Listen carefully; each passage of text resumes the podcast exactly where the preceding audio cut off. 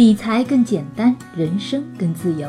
亲爱的减七理财的小伙伴，大家周五好，欢迎收听减七理财周报。每周新闻那么多，听减七说就够了。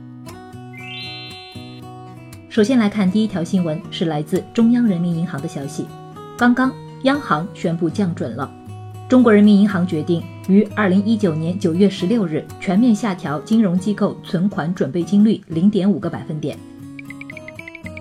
下午五点半出了一条大新闻，央行宣布降准。降准是什么意思呢？比如我们去银行存一百块钱，银行不能全部拿走去用，必须抽一定比例上交给央行，这部分钱就是准备金。降准就是指上交的准备金比例下降了，银行手里有更多的资金可以用于贷款，因此市场流通的钱也会变多。其实本周三。总理主持召开国务院常务会议中就提到了及时运用普遍降准和定向降准等政策工具。之前大银行准备金率是百分之十四，小银行是百分之十二。这次降准释放的资金约九千亿元，其中全面降准八千亿，定向降准一千亿。目的主要在于促进经济发展，为企业提供更好的融资环境。同时用了普遍降准和定向降准。政策力度比较大，但也符合预期。那它对我们普通人投资有什么影响呢？首先，降准可能会间接利好股市。短期内突然释放的利好可能会鼓舞大家情绪，情绪也是影响市场的重要因素。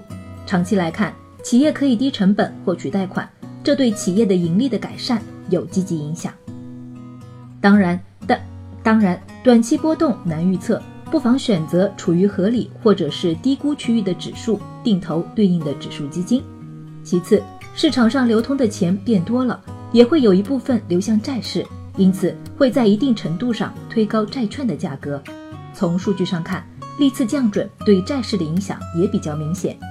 而至于房地产市场，目前政策的调控没有放松，坚持房住不炒仍然是大的原则，所以对房价的影响不大。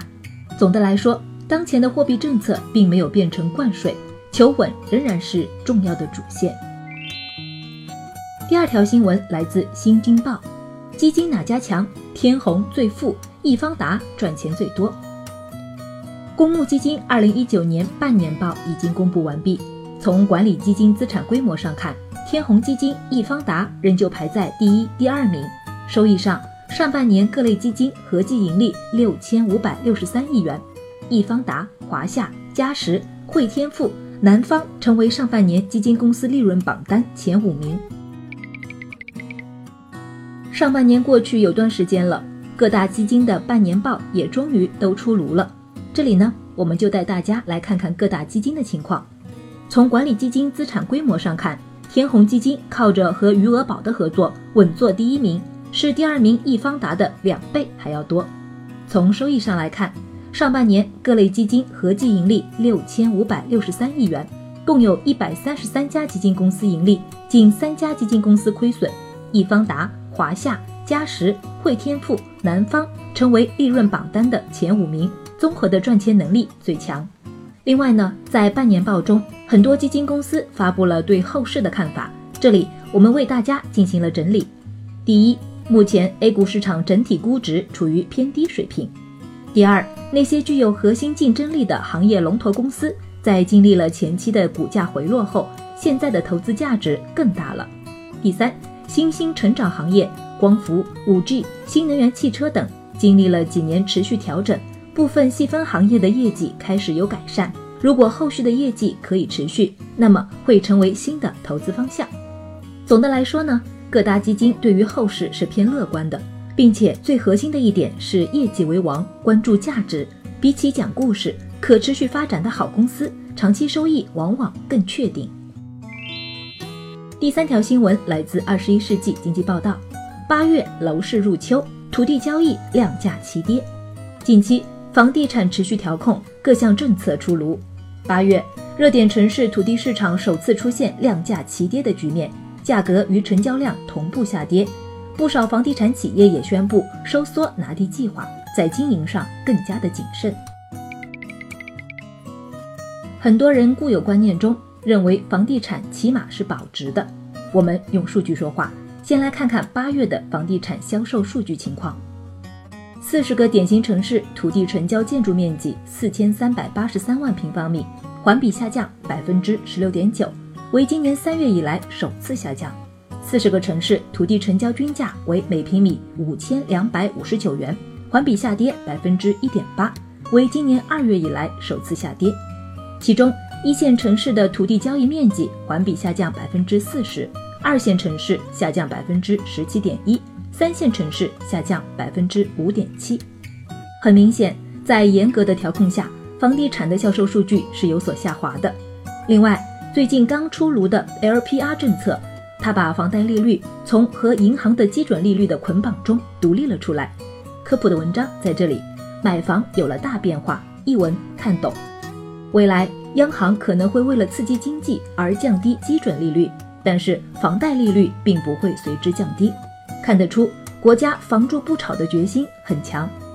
从投资的角度来说，有两点值得参考。第一，再次重申一遍，目前已经不适合再去投资房地产了。第二，在这一背景下，房地产企业的经营压力也更大了，尤其是对于行业中的中小企业，挑战更严峻。如果有投资对应的股票或者是基金的话，也需要更谨慎一些，关注这个趋势变化。第四条新闻来自和讯网，养老金涨了，三十省份公布养老金调整方案。今年三月，中央下发通知，二零一九年继续统一调整企事业单位退休人员基本养老金，总体上调百分之五左右。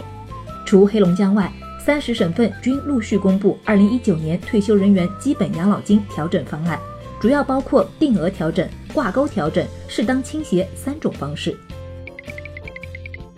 养老金和我们每个人未来的退休生活息息相关，我们自然是希望它越高越好的。我们简单解释下三种不同的调整方式。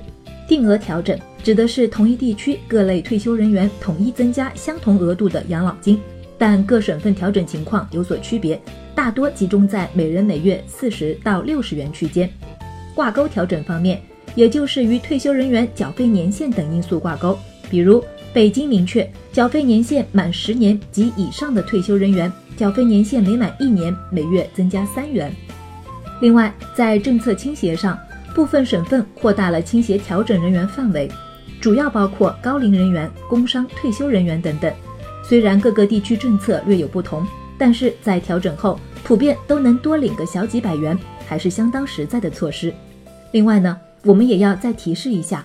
各个地区的发放到位时间不太一样，想知道是否已经下发至个人账户，可以通过致电当地的社保局，通常号码为幺二三三三，或者是登录国家社会保险公共服务平台查询自己的养老金情况。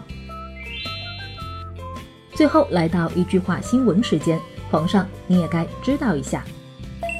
来自证券时报的消息。中美双方同意十月初在华盛顿举行第十三轮中美经贸高级别磋商，双方一致认为应共同努力，采取实际行动，为磋商创造良好条件。来自和讯网的消息，公募基金竞争白热化，为争夺客户开展价格战，生熟费、管理费率比起前期普遍有所降低。依然是来自和讯网的消息，猪肉价格持续上涨。部分地区出现调控，每位居民限价限购，国家正在出炉对应的增产措施，以减少对居民生活的影响。感谢大家收听今天的减七理财周报，一同感知正在发生的变化，提高经济敏感度。更多投资新闻解读及理财科普，欢迎关注我们的公众号“简七独裁”，简单的简，汉字的七，我在那里等你。